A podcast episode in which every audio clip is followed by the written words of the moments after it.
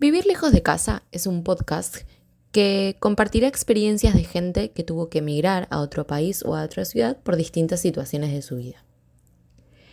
Vivir lejos de casa no es para todos. Hay que tener mucha fuerza y valentía para poder meter en la valija todo aquello que tenés que dejar atrás. Alegrías, dolores, amigos, familia y amores. Pero la vida pasa tan rápido que no debemos mirar al pasado y quedarnos ahí. Tomamos las decisiones que creemos acertadas.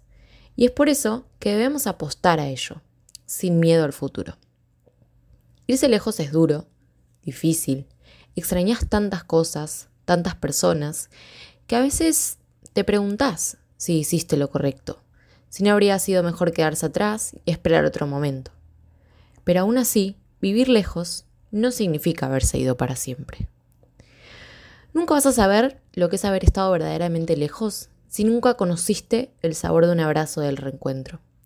El olor de alguien amado colgado en tu cuello, tratando de contener la alegría y las lágrimas de felicidad que le generan verte de nuevo. Reencontrarse con alguien que te extrañó tanto y nunca aprendió a vivir lejos de vos. Nunca vas a entender el valor de un beso húmedo salado de las lágrimas que se habrán mezclado por el choque de las mejillas, ni vas a comprender el verdadero significado de un te extrañé tanto. Nunca vas a entender lo que significa volver y sentirte en tu hogar si nunca te vas. Y es que a veces irnos lejos nos da la perspectiva que antes no teníamos, nos abre los ojos ante la evidencia de los que siempre están ahí, los que nunca fallan por mucha distancia que haya de por medio. Sí, es duro, es difícil volver a ser amigos pensando en lo mucho que extrañas a los que ya tenés en otra ciudad o país.